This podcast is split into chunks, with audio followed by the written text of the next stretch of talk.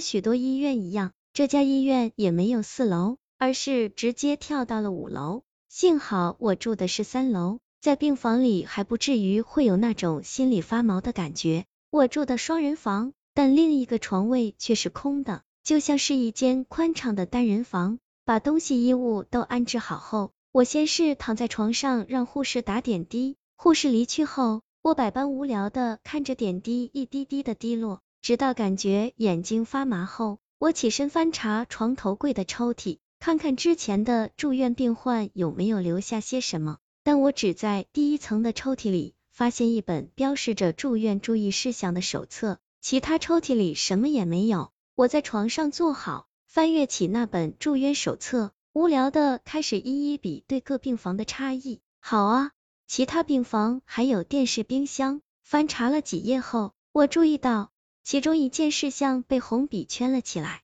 似乎极为重要。我看了一下，那事项只是写着本院门禁为十点，探视的家属及朋友请于十点前离院，并请病人于十二点前就寝。这没什么吧？病人本来就是该早点睡觉的。我往后翻了一页，发现还有一个事项是被红笔所圈起来的。这个注意事项就比较奇怪一点：十二点过后，若同病床的病人按下紧急呼叫铃，请勿慌张。搞什么？打错字了，应该是把同病房打成同病床了吧？我猜，再怎么挤也不可能两个人挤同一张床吧？我合上手册。从包包里拿出自己带的书看了起来。晚上十点，护士帮我将点滴拿下来，给了我晚上要服用的药，并且吩咐我晚上早点睡后便离开了病房。但可能是因为我平常生活就日夜颠倒的关系，我在床上折腾到了十二点多仍没有睡意，于是只好打开床头灯继续看书。等到眼睛有了倦意，我才将书收起来，并要关上床头灯。但当我的手压在床头灯开关上，正要按下时，我看到一件匪夷所思的事情。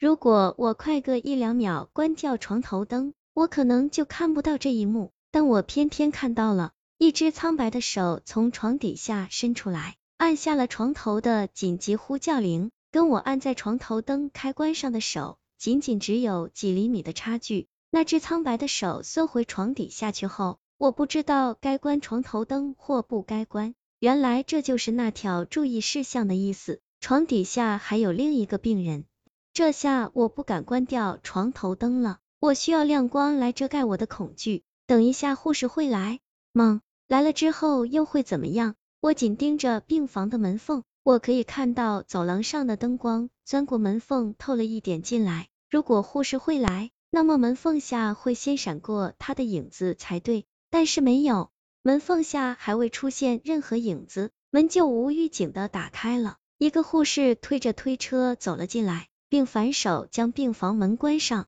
这个护士也不是人，这个护士戴着副密不透风的口罩，穿着全白的制服，但是款式跟我印象中这家医院的护士制服并不一样。他推着推车走到床边，讲了几句话，而床底下也有一些声音发了出来。我听不懂他们在说什么，那似乎是一种以低沉的呢喃所构成的语言。那个护士突然发出一个尖笑的声音，并且瞪着我，我被他给吓倒了。但我接着注意到他是在瞪着我的手，会意过来他是要我把床头灯给关掉。别急，别急，注意事项里有写，不要慌张，照做就是了。我关上了床头灯，但我眼睛并未闭上，在黑暗中。